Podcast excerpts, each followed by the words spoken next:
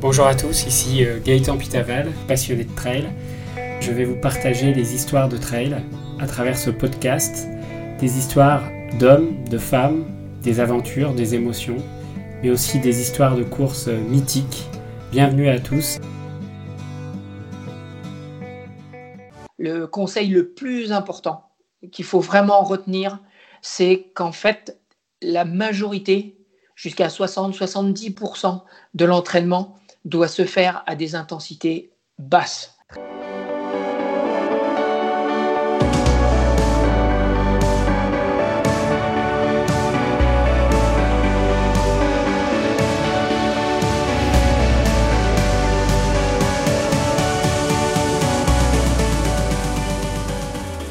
Bonjour à tous, bienvenue dans ce nouvel épisode de Trail Story. On se retrouve aujourd'hui avec la deuxième partie de l'épisode consacré à Sébastien Chéniaud. Sébastien Chéniaud, athlète de trail hors pair, qui aujourd'hui nous prodiguera ses conseils trail et il nous parlera aussi également de ses plus belles émotions lors des ultra trails de ses rêves. Voilà, bonne aventure trail à vous et bonne écoute à tous dans ce nouvel épisode.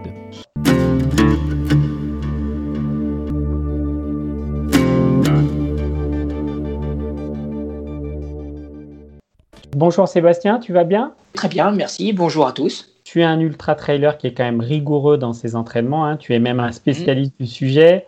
Euh, est-ce que tu as quelques conseils à prodiguer euh, aux trailers qui nous écoutent pour justement améliorer leur performance sans euh, se griller? Est-ce que tu as quelques conseils à leur donner? Alors déjà, le premier conseil, c'est juste un conseil, je dirais, qui me, semble, qui me semble tellement logique, mais je préfère le, le rappeler, c'est de lever les yeux et de jamais courir avec le chrono. Parce que malheureusement, il y a de plus en plus de gens qui passent, euh, et je le vois en, montagne, je discute beaucoup avec les bergers, avec, euh, et je fais les montées aux alpages.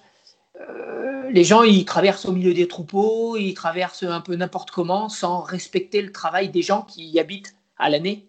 Et je pense que rien que ça, entre ça et le respect des animaux sauvages, parce qu'on est chez eux, rien que ça déjà, je pense que c'est c'est un conseil qu'il faut vraiment garder dans un coin de la tête. Je trouve ça tellement, tellement dommage de de, de, de, de, pas respecter le terrain de jeu que l'on a entre ça et les déchets. Alors voilà. Après, s'il y a des conseils, je dirais, d'ordre d'entraînement, le conseil le plus important qu'il faut vraiment retenir, c'est qu'en fait, la majorité, jusqu'à 60-70% de l'entraînement, doit se faire à des intensités basse, c'est-à-dire à des fréquences cardiaques basses. Pourquoi? Parce qu'on entretient à ce moment-là plutôt euh, le côté mécanique, on entretient le côté physio général, l'adaptation, on travaille sur l'économie de course, mais à chaque fois qu'on va travailler et qu'on va courir trop fort, trop fort au niveau intensité, après, les 25% restants, 25-30% restants, c'est du travail spécifique. Et le travail spécifique, c'est des petites quantités bien placées. C'est pour ça que le coach, il est là pour caler ça et vraiment bien comprendre comment fonctionne l'athlète pour pouvoir articuler le plan d'entraînement. Maintenant, la base de la course à pied et du trail, c'est l'endurance de base, l'endurance fondamentale. Et en fait, on se rend compte, et moi je m'en rends compte euh, quasiment tous les jours, c'est que, on va dire, 95% des athlètes qui ne sont pas suivis régulièrement, en fait, vont toujours aller trop loin au niveau fatigue et au niveau euh, cardiovasculaire ou musculaire. C'est-à-dire qu'en gros, euh, ils vont toujours travailler dans leur zone 3, zone 4, qui sont des zones sur lesquelles on doit faire des petites touches de temps en temps pour activer et développer certaines choses et certains points. Mais quand on, fait du travail dans, ces zones-là, on a entre 48 et 72 heures de récupération entre chaque séance. Et il y a des gens qui en fait sortent tous les jours et qui piochent tous les jours dans ces zones-là. Et le fait de piocher tous les jours dans ces zones-là, au bout d'un moment, ils font une sorte de burn-out de la course à pied et burn-out. Et en plus de ça, il ne progresse surtout pas. Il ne hmm. progresse pas et il régresse. Donc en fait, il faut juste bien comprendre que les fréquences cardio, en gros, qu'il faut respecter, c'est 60-65%. Quand on est dans des 60-65% par rapport à sa fréquence cardiaque max, à ce moment-là, on est dans la zone de confort où on ne produit pas trop de lactate et où on est euh, assez précis pour être vraiment profitable et durable dans le temps. C'est mmh. vraiment quelque chose de primordial. Je prends un exemple simple. Euh, quelqu'un qui se remet à courir euh, et qui court plutôt sur du roulant, il va se dire il oh, bah, faut que je fasse au moins 10 km, autrement je suis un use, je suis un nul. Mais, mais il va faire 10 km une fois, il va rentrer, il va être tellement carbo que plus du tout il remet les baskets pendant un mois. Donc il n'y a aucun intérêt, mis à part à se maltraiter, il n'y a absolument aucun intérêt. Il vaut mieux aller reprendre à courir en faisant 3-4 km à des intensités où on peut discuter. Si vous êtes seul, vous n'avez pas besoin de parler parce que vous êtes pris pour un dingue, mais à ce mhm. moment-là, où il faut être capable en fait de respirer par le nez. C'est des intensités où si vous n'êtes pas capable de respirer par le nez ou de discuter en courant avec les autres, à ce moment-là, c'est que vous allez trop vite. Bon, écoutez bien les conseils du coach euh, Chéniaud parce que là, il y a du niveau.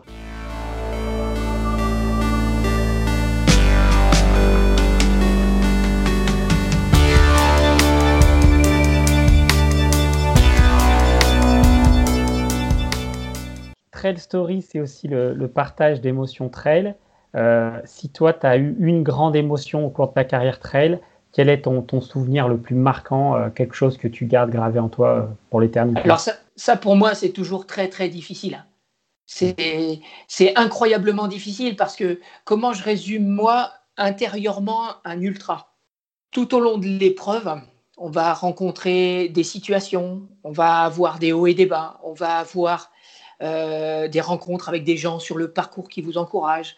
Il y a, toutes ces choses-là qui font que, au fur et à mesure qu'on avance, chaque kilomètre, on, crée une émotion. En fait, on crée des émotions. Et ces émotions, en fait, elles montent. Ça monte au fur et à mesure. Au fur et à mesure, jusqu'à exploser. Et l'explosion, en fait, c'est la dernière ligne droite.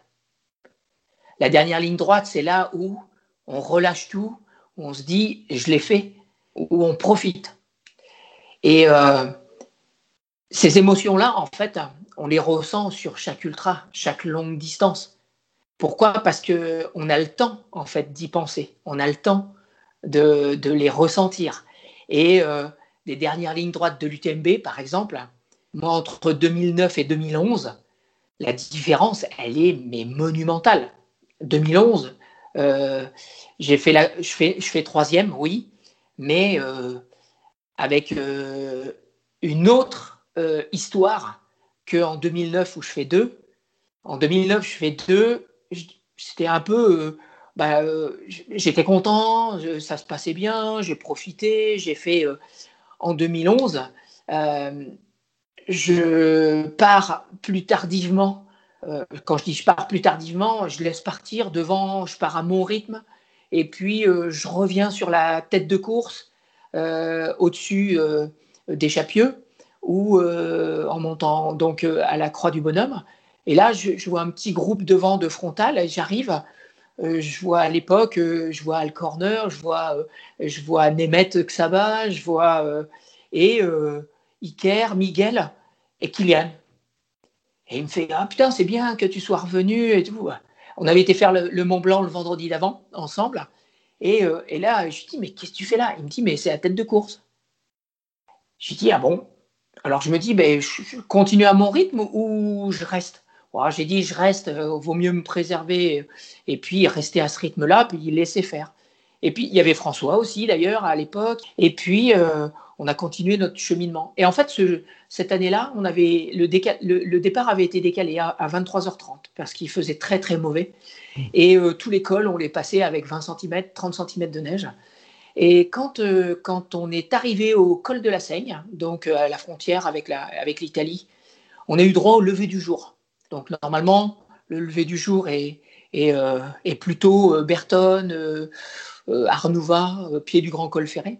Et là, on, avait, le, étant parti plus tard, euh, le lever du jour euh, au col de la Seigne. Un moment incroyable. On s'est même tous arrêtés hein, pour profiter, incroyable. Et puis, on est redescendu jusqu'au lac Combal pour remonter les arêtes du Mont Favre. Et là, on a eu l'intégrale des arêtes de Peutré face à nous, tout enneigé, avec le lever du soleil. Et là, on a dit, mais qu'est-ce qui peut nous arriver maintenant? Qu'est-ce qui peut nous arriver? Et donc là, ça a été un moment extraordinaire. Et 2011, ça a été un particulier grâce à ça, ou à cause de ça, parce que c'était, euh, on a fait quasiment 150 km ensemble, puisque le parcours avait été rallongé jusqu'à 180 km pour des raisons de météo, entre autres.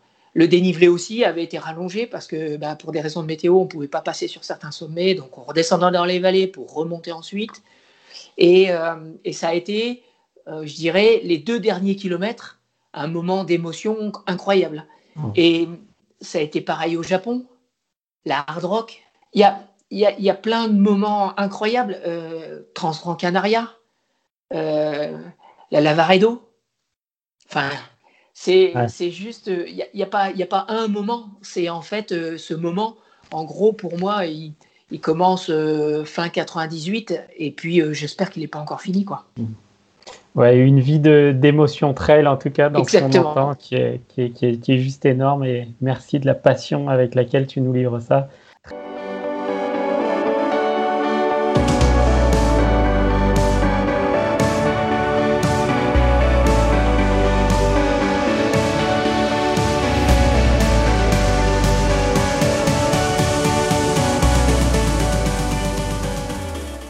Crois que tu es aussi euh, un passionné de, films dédiés au trail. Hein. Je crois que ta femme travaille un peu dans, ce milieu-là. Euh, qu'est-ce, que ça, qu'est-ce que ça dit les films de trail pour toi? Alors très souvent, il y a, alors il y a, y a plusieurs, euh, plusieurs choses. on revient aux émotions parce que c'est sûr, voir des mecs courir pendant 24 heures, il n'y a mm. rien de très sexy dans l'histoire. là, c'est des émotions. Donc euh, réussir à faire passer les émotions. Et ça, euh, je dirais que les... là, je suis au bureau, en fait, je suis dans le bâtiment de Mousse. Et, euh, et, je pense qu'il serait plus à même d'expliquer comment et quelles recettes ils utilisent. Après, de mon côté, ça va être de partager des voyages, hein, comme j'ai pu le faire avec des Get Ready for Race Report, des, des, des, vraiment des, des retours de déplacement pour donner avoir vraiment avoir envie aux gens euh, d'aller voir par eux-mêmes quand ça va être à nouveau possible. et puis, et puis euh, c'est aussi des conseils. C'est euh, la possibilité de donner des, des, séries de conseils sur l'entraînement, comme j'ai pu le faire juste un petit peu avant, avec faire moins d'erreurs possibles, parce que j'ai trop vu de jeunes coureurs très très forts qui ont fini par faire ce fameux burn-out de, mm. la course à pied et du trail parce que parce qu'ils s'entraînaient, ils s'entraînaient, ils s'entraînaient et ils faisaient beaucoup de kilomètres, beaucoup de difficultés dans, dans des parcours très durs pour être euh, présents sur un événement. Mais euh, un événement, c'est une chose, mais c'est un moment, c'est pas pas une vie. Et, euh, et je pense que moi, pour euh, vraiment, euh, euh, mon, optique de départ, elle est vraiment sur le fait de, de rester le, le, plus longtemps possible dans la pratique parce que j'aime aller tous les jours voir les animaux au sommet de la montagne de Soudine ou dans les environs, d'aller sur les sommets autour, voir, j'ai des animaux à qui j'ai donné des noms parce que je les vois tellement régulièrement. J'ai des bouquetins, j'ai des chamois, des marmottes et et d'aller voir ces animaux et d'avoir cette connexion avec la nature, en fait, et de, de s'intégrer dans le paysage. Je pense que ça, c'est une chose qui, qui, peut être motivante et euh, qu'il faut réussir à faire passer par l'intermédiaire de ces films.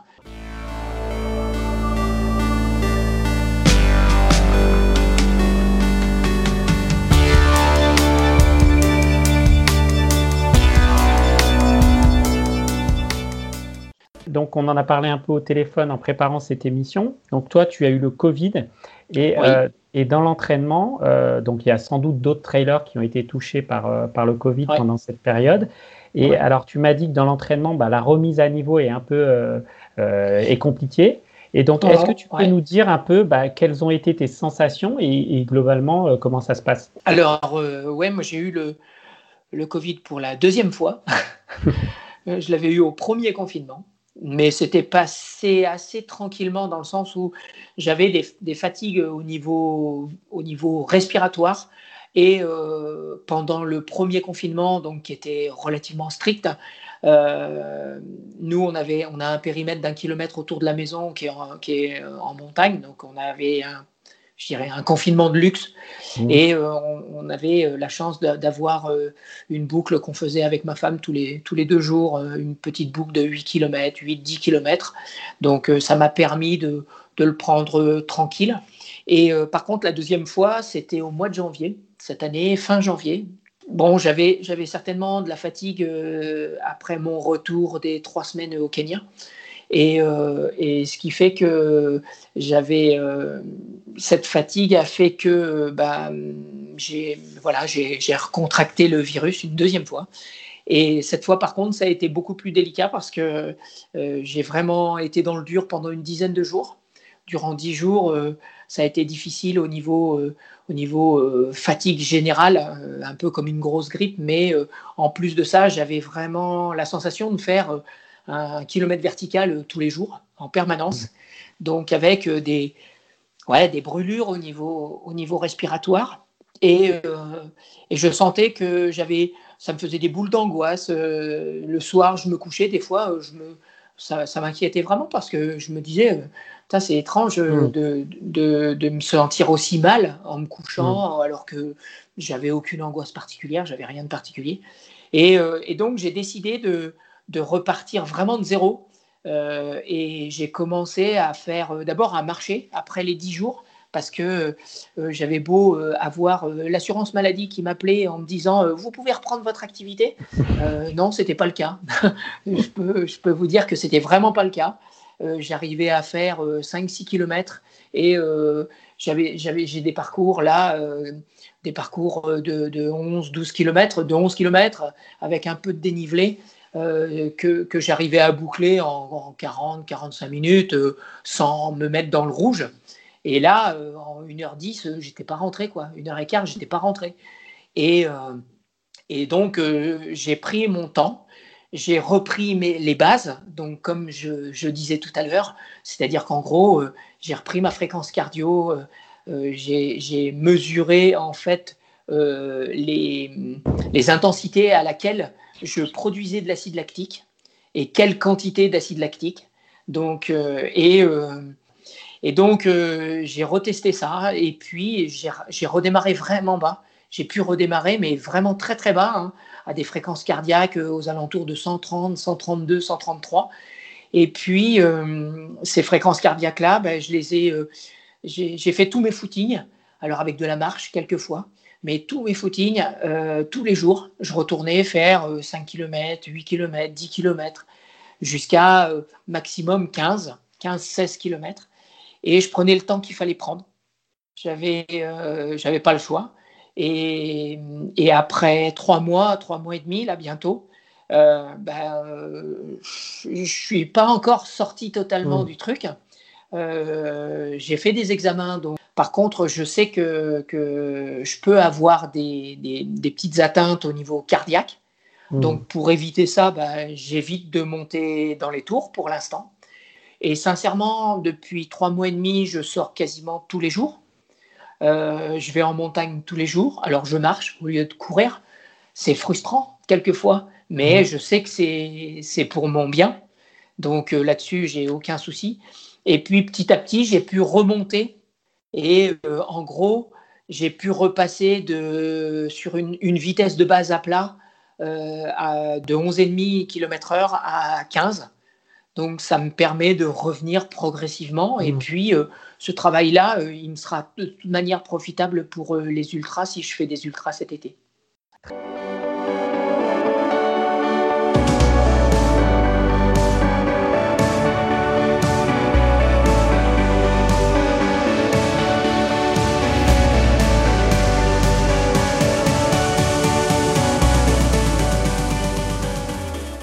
C'est quoi ton prochain, ton prochain, défi ou ta, la course de, que tu aimerais faire euh, dans tes rêves euh, dès, que tu, dès que tu reprends?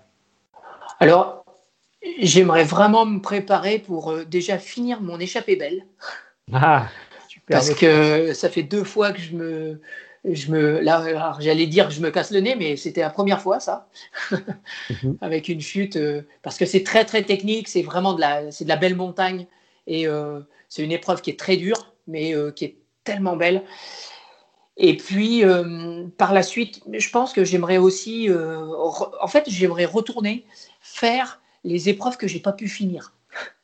Euh, j'ai quelques épreuves que j'ai pas pu finir, et en particulier 2014-2015, parce que à l'époque, en fait, j'ai fait une grosse déshydratation.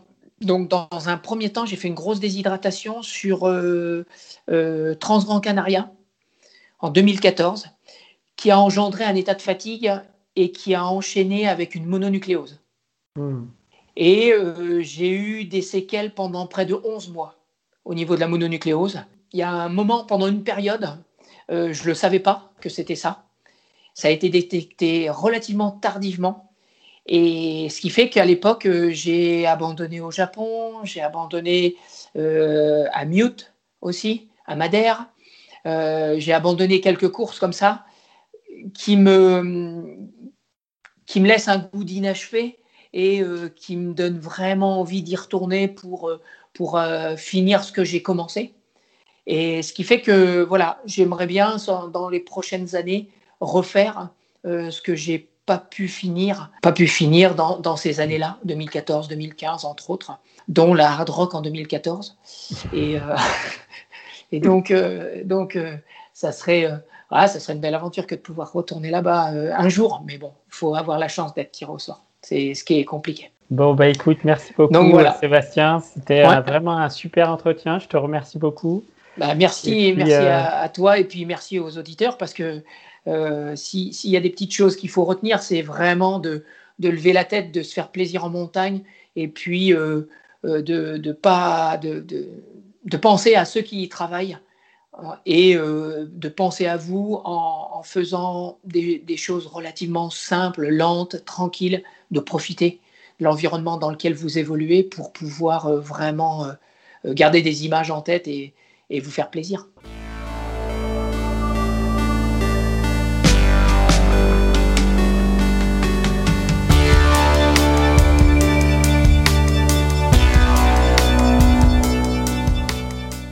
Voilà, cet épisode de Trail Story est maintenant terminé. Si vous avez aimé cet épisode, n'hésitez pas à le noter 5 étoiles dans votre application Apple Podcast.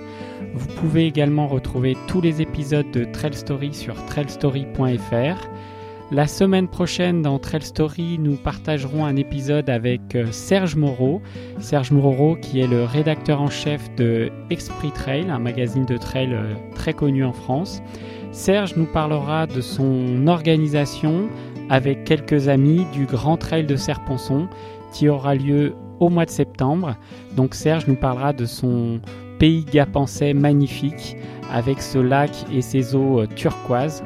Donc vous verrez que organiser un trail ce n'est pas une chose facile. À la semaine prochaine, bonne aventure trail à vous. Et nous terminons en musique avec une chanson choisie par Sébastien Chéniaud de M83.